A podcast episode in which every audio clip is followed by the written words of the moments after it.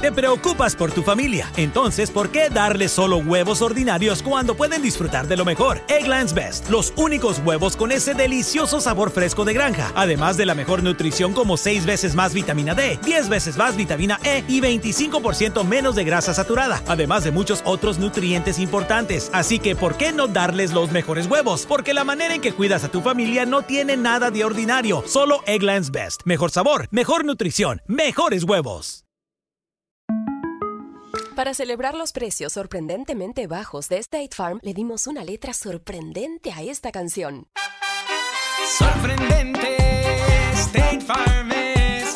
Con esos precios tan bajos, ahorro mes a mes. Sorprendente, State Farm es. Yo quiero esos precios bajos, ahorrar es un placer. Como un buen vecino, State Farm está ahí.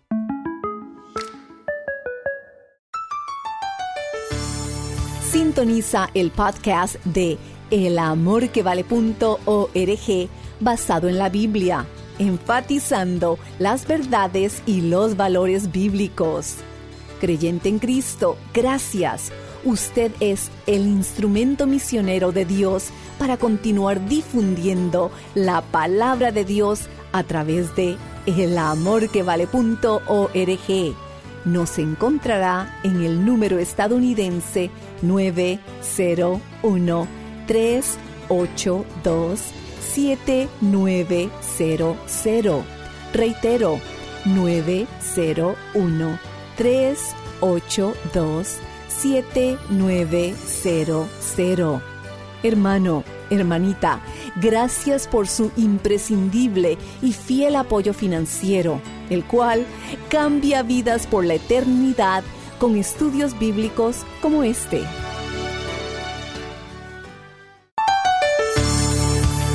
Pablo había sido perseguidor de la iglesia de Dios, pero después de su encuentro con Jesús en el camino a Damasco, pudo decir, yo soy lo que soy por la gracia de Dios. Cuando usted entiende esto, se sentirá liberado para hacer más, no menos. Ahora usted estará quemando el aceite, no la mecha. Y todo lo que haga lo hará por amor a Dios. Ha sido liberado de la trampa del perfeccionismo, de la cárcel del rendimiento. Aprenda a aceptar la gracia de Dios y si Dios ya le ha aceptado, usted se aceptará a usted mismo y podrá también decir como Pablo, yo soy lo que soy por la gracia de Dios.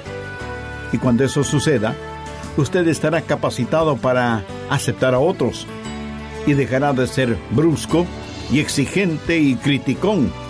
Dejará de estar juzgando a todos y todo y se volverá gentil y amable y podrá criar a sus hijos mejor que cualquier perfeccionista del mundo. De hecho, se volverá un mejor cónyuge y tendrá un verdadero hogar, y no simplemente una casa en la cual vivir. Un sincero saludo para todos ustedes. Este es el programa El Amor que Vale. En la voz del pastor Lenín de Llanón, el doctor Adrian Rogers concluye su estudio bíblico liberándonos de la trampa del desempeño. Voy a resumir lo que estudiamos en el programa anterior en relación con el rendimiento personal y la perfección como metas primordiales. Dije que perfecto es una hermosa palabra, pero que perfeccionismo no lo es. Y aunque sería raro, es posible que alguien esté preguntando, ¿qué es el perfeccionismo? Bien, eh, podría pasar varios minutos dándole una explicación filosófica o psicológica, pero prefiero darle a conocer una definición común y corriente perfeccionismo es la mala costumbre que tenemos de buscar la perfección y de juzgarnos a nosotros mismos. Y de inmediato estoy seguro que surgirá otra pregunta. ¿Cómo se revela? ¿Cuáles son las marcas del perfeccionismo? Y dije que la mejor manera de contestar esta pregunta era haciendo varias preguntas. Primera, ¿es usted un idealista o un realista? Los perfeccionistas son idealistas. Los que buscan la excelencia son realistas. Jesús no fue idealista, fue realista. Segunda, ¿tiene usted metas imposibles para usted mismo y los demás? y luego fracasa en alcanzarlas. El perfeccionista se pone metas imposibles y como no puede alcanzarlas, se desquita con todos. Tercera, trata usted de ser el mejor o de hacer lo mejor. El perfeccionista siempre quiere ser el número uno, quiere ser el centro de atención en todas partes. Y si no es así, se siente frustrado. Cuarta, ¿usted se proyecta mentalmente o procesa mentalmente? El perfeccionista, aun cuando logre sus metas, nunca estará satisfecho porque piensa que pudo haberlo hecho mejor. Quinta, usted se queda gimiendo en el fracaso o aprende de él. El perfeccionista nunca olvida sus fracasos y piensa que debe castigarse a sí mismo por haber fracasado. Y como también piensa que Dios no le perdonará, no ve ninguna razón para perdonarse a sí mismo. Pero el apóstol Pablo, a pesar de que reconoció que había sido perseguidor de los creyentes y asolador de las iglesias de Dios, más tarde también pudo decir, pero por la gracia de Dios yo soy lo que soy. O sea, después de su experiencia espiritual, su encuentro con Jesús en el camino hacia Damasco, y habiendo sido el recipiente de la gracia de Dios, tuvo la capacidad de no vivir atado a su pasado. Y lo que inicialmente pudo haber sido considerado como fracaso, el no poder llegar a Damasco para perseguir a los creyentes, le sirvió para saber qué es lo que hacía y a quién perseguía. Bien, continuemos con el material para este programa. Por favor, busque Filipenses 3:13. Pablo dice, Hermanos, yo mismo no pretendo haberlo ya alcanzado, pero una cosa hago. Olvidando ciertamente lo que queda atrás y extendiéndome a lo que está adelante, prosigo a la meta, al premio del supremo mandamiento. ¿Ha podido usted dejar su pasado? Usted dice, qué necio que fui, qué necio que fui. ¿Por qué más bien no dice, qué necio que soy, qué necio que soy? Ahora escúcheme atentamente. Usted puede fracasar, pero no ser un fracasado. El perfeccionista no suelta su pasado. Permítame hacerle otra pregunta. ¿Se resiente cuando le critican o aprende algo de la crítica que le hacen.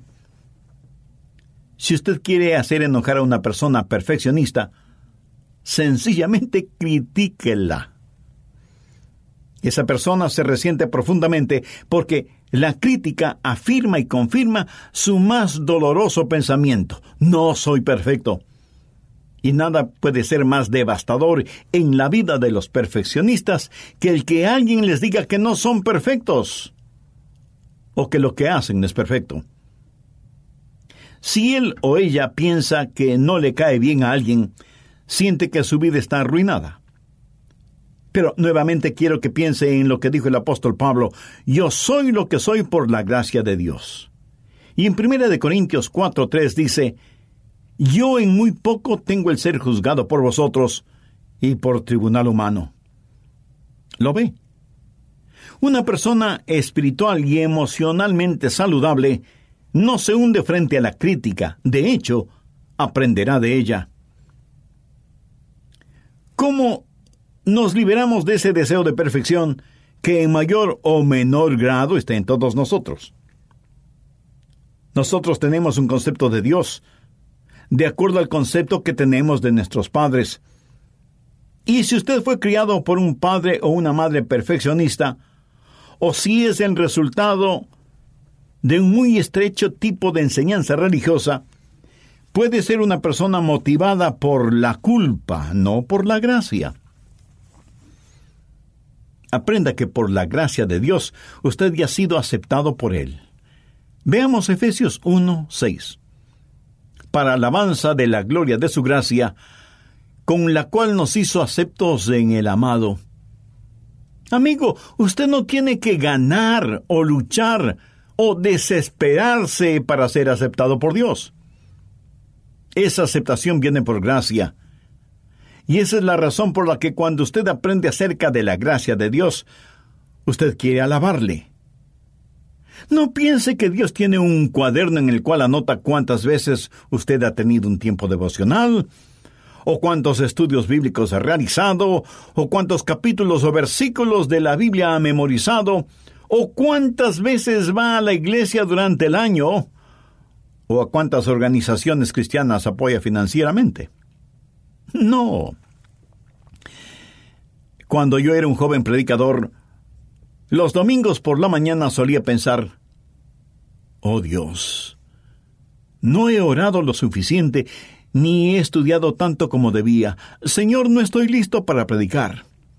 Y me sentía totalmente derrotado, pensando que pude haber orado o estudiado un poco más.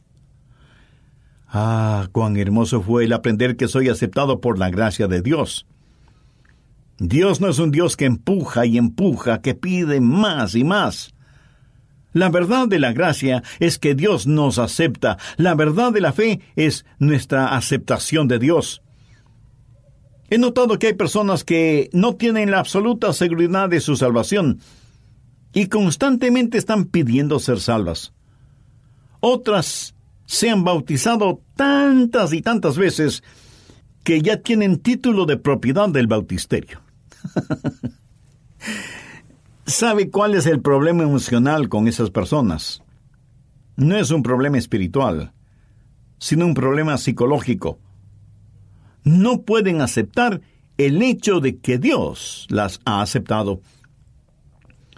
Uno de los mejores himnos que se cantan en las iglesias cristianas, en su primera estrofa, dice, Tal como soy de pecador, sin más confianza que tu amor, ya que me llamas, vengo a ti. Cordero de Dios, heme aquí. Qué hermoso himno es ese. Y el apóstol Pablo en Efesios 1.6 dice, para alabanza de la gloria de su gracia, con la cual nos hizo aceptos en el amado. ¿Alguna vez ha leído o ha escuchado la historia de Mefiboset, que se encuentra relatada en el capítulo 9 de Segunda de Samuel? Mefiboset es un nombre muy raro, por lo menos yo hasta ahora no he conocido a nadie que tenga ese nombre. Conozco a niños, jóvenes y adultos que se llaman Pedro, Juan, Felipe, Rodrigo, Gerardo, Facundo, etc. Pero Mefiboset. La verdad, aunque raro, ese es un nombre interesante. Veamos un poco del trasfondo de esta historia. En el Antiguo Testamento, David y Jonatán hicieron un pacto de sangre, y lo que era de David también pertenecía a Jonatán, y lo que era de Jonatán también pertenecía a David. Pero ese pacto no solo fue entre David y Jonatán, sino que cubría también a sus descendientes. Lo interesante es que el padre de Jonatán fue el rey Saúl, quien odiaba a David y había tratado muchas veces de matarle. Saúl murió y luego Jonatán murió, y David es ahora el rey.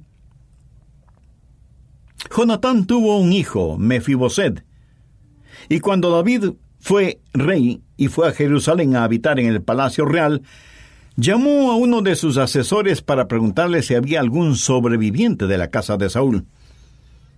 Y todos pensaron que David quería eliminar cualquier vestigio de la descendencia de Saúl, por todo lo que Saúl había hecho en contra de David.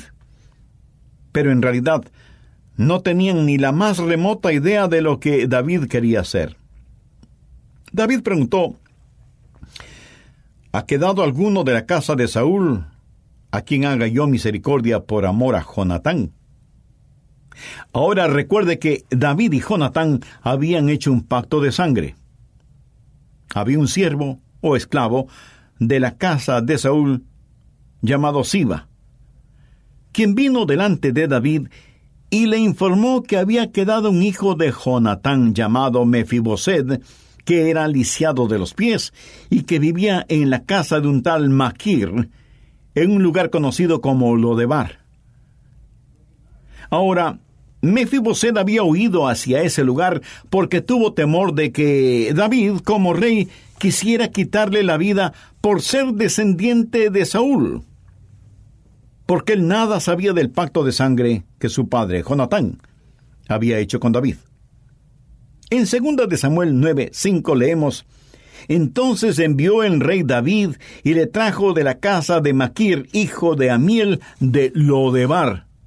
Versos 6 y 7. Y vino Mefiboset, hijo de Jonatán, hijo de Saúl, a David, y se postró sobre su rostro e hizo reverencia. Y él respondió, He aquí tu siervo.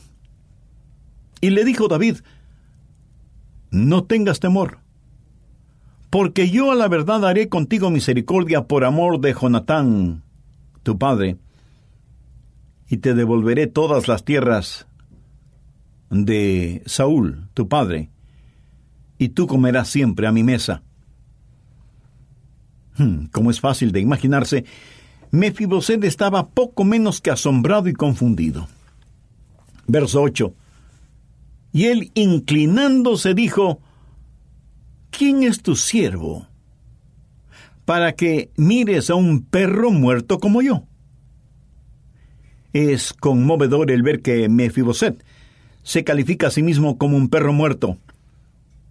David prácticamente le dijo, Mefiboset, no hago esto por ti, sino por Jonatán tu padre, porque con él hice un pacto de sangre que cubre también a nuestros descendientes, y tú eres descendiente directo de Jonatán. En ese momento, Mefiboset tuvo que rechazar o aceptar el pacto. ¿Qué piensa usted que Mefiboset hizo? Él seguramente pensó Realmente no lo entiendo ni lo puedo explicar. Algo tan estupendo nunca ni siquiera lo hubiera imaginado. Así que lo aceptaré. Y de la noche a la mañana este hombre que había huido a esconderse en otra ciudad, odiando y temiendo al rey David, se encuentra durmiendo en una hermosa cama con sábanas de seda. Y se encuentra rodeado de esclavos que le llaman Señor, y le preguntan a qué hora quiere bañarse, qué ropa le gustaría vestir, qué le gustaría comer durante el desayuno o qué quisiera hacer durante el día. Y se sienta a la mesa junto al rey, y el blanco y fino mantel de lino cubre sus pies lisiados, y aunque sigue sin comprender muchas cosas, comienza a disfrutar de todo lo que significa vivir en el palacio del rey, comer junto al rey y ser considerado como uno de sus hijos, a pesar de sus defectos físicos y emocionales. Pero al mirar la cicatriz en la muñeca del rey David, la señal visible del pacto de sangre que David hizo con Jonatán, sí entiende que todos los privilegios de los cuales goza ahora es gracias a ese pacto de sangre. Algunos me preguntarán, eh, Pastor, ¿y qué tiene que ver eso con nosotros? bueno, mucho más de lo que se imaginan. Permítame repetir un verso que ya lo vimos, Efesios 1.6. Para alabanza de la gloria de su gracia, con la cual nos hizo aceptos en el amado. Y en Efesios 4:32 el apóstol Pablo dice, antes sed benignos unos con otros, perdonándoos unos a otros, como Dios también os perdonó a vosotros en Cristo. Escuche, David por amor a Jonatán recibió a Mefiboset. Dios, por amor a su Hijo Jesucristo, le ha perdonado a usted y a mí, si es que hemos pedido su perdón. Ahora el diablo argumentará con usted y le dirá que usted no es lo suficientemente bueno como para ser perdonado. Usted no ha hecho lo suficiente y por lo tanto no merece ser perdonado. Amiga, amigo, no argumente con el diablo porque él tiene razón. Simplemente señálele la sangre del pacto y siga su camino. Deje que el diablo argumente con Dios. Usted no es aceptado en base a quién es usted, sino en base a lo que Cristo hizo por usted. Eso se llama gracia. Aunque Pablo reconoció que había sido perseguidor de la iglesia de Dios, después de su encuentro con Jesús en el camino a Damasco, pudo decir, yo soy lo que soy por la gracia de Dios. Cuando usted entiende esto, se sentirá liberado para hacer más, no menos. Ahora usted estará quemando el aceite, no la mecha. Y todo lo que hace lo hace por amor a Dios. Ha sido liberado de la trampa del perfeccionismo, de la cárcel del rendimiento. Aprenda a aceptar la gracia de Dios. Y si Dios ya le ha aceptado, usted se aceptará a usted mismo. Y podrá también decir como Pablo, yo soy lo que soy por la gracia de Dios. Y cuando esto suceda, usted estará capacitado para aceptar a otros y dejará de ser brusco y exigente y criticón, dejará de estar juzgando a todos y a todo, y se volverá gentil y amable, y podrá criar a sus hijos mejor que cualquier perfeccionista del mundo. Se volverá un mejor cónyuge y tendrá un verdadero hogar, y no simplemente una casa en la cual vivir. Oh Gálatas insensatos, ¿quién os fascinó? Tan necios sois. Habiendo comenzado por el Espíritu, ahora vais a acabar por la carne. Pero por la gracia de Dios soy lo que soy. ¿Quiere eso decir que ya no debo trabajar o servir? Significa que voy a experimentar una placentera ociosidad espiritual o que mis estándares serán más bajos. No, de ninguna manera. Más bien quiere decir que trabajará y servirá más, que desconocerá lo que es ociosidad espiritual y que sus estándares deben seguir siendo la búsqueda y la práctica de la excelencia. Yo soy lo que soy por la gracia de Dios.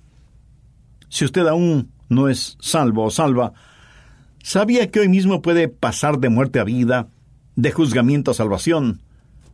Hoy puede ser salvo por la gracia de Dios. La Biblia dice en Efesios 2.8, porque por gracia sois salvos por medio de la fe. Quisiera usted depositar su fe en el Dios de toda gracia. Entonces le invito a repetir conmigo la siguiente oración.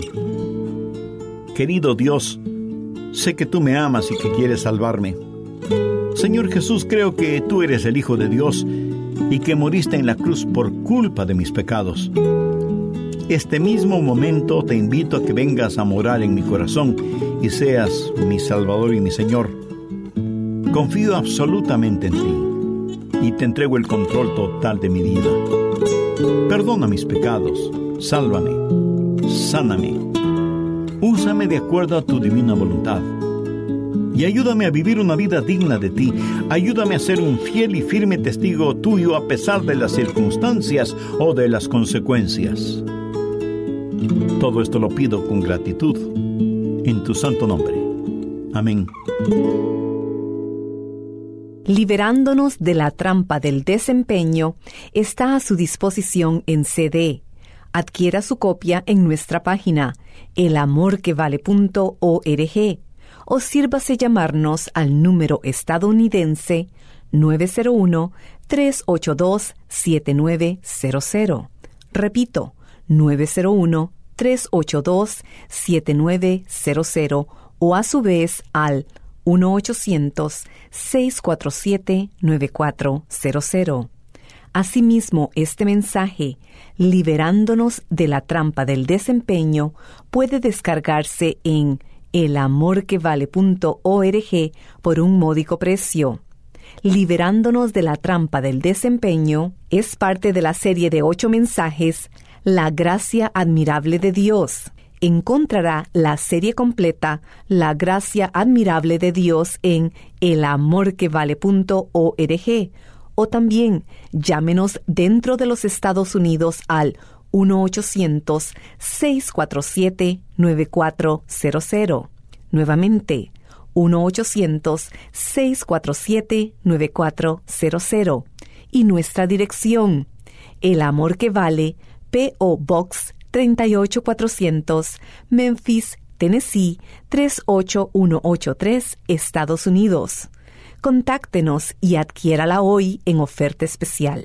Amiga, amigo, ¿se ha preguntado alguna vez cómo puede ayudar en forma práctica en el esparcimiento del Evangelio de Salvación?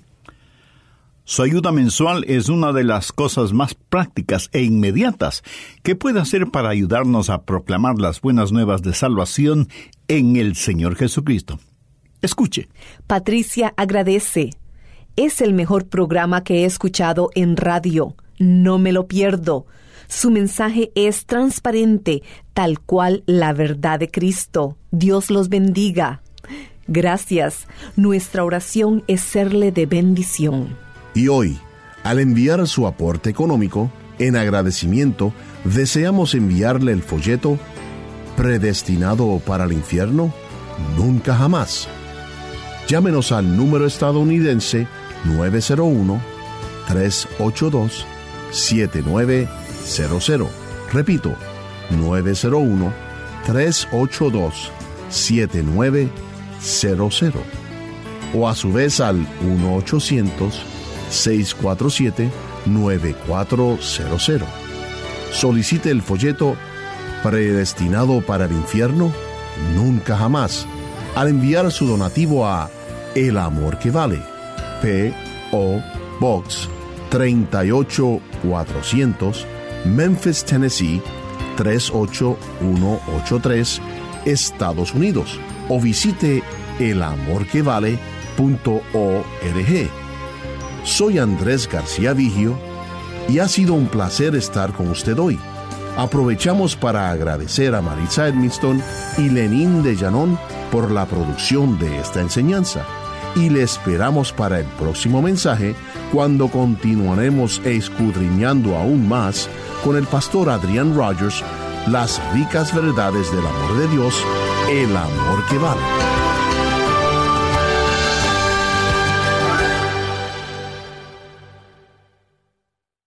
Todos los derechos de autor son propiedad intelectual del Ministerio El Amor que Vale o Love Worth Finding Ministries. Prohibida su traducción, transcripción, transmisión, duplicación, distribución y venta sin autorización escrita. Nada es más importante que tu familia, así que ¿no se merecen lo mejor? Eggland's Best te brinda un mejor sabor y nutrición. En comparación con los huevos ordinarios, Eggland's Best te ofrece 10 veces más vitamina E, 25% menos de grasa saturada y 6 veces más vitamina D, junto con ese sabor delicioso y fresco de granja que a ti y a tu familia les encanta. Todos queremos lo mejor para nuestras familias, entonces, ¿por qué no los mejores huevos? Porque la manera en que tú cuidas a tu familia no tiene nada de ordinario, solo Eggland's Best. Mejor sabor, mejor nutrición, mejores huevos. Para celebrar los precios sorprendentemente bajos de State Farm, le dimos una letra sorprendente a esta canción. Llamando a State Farm encontré estos precios bajos y cambié. Con precios sorprendentes ahorro mes a mes. Ahorrando dinerito está todo bien. Como un buen vecino, State Farm está ahí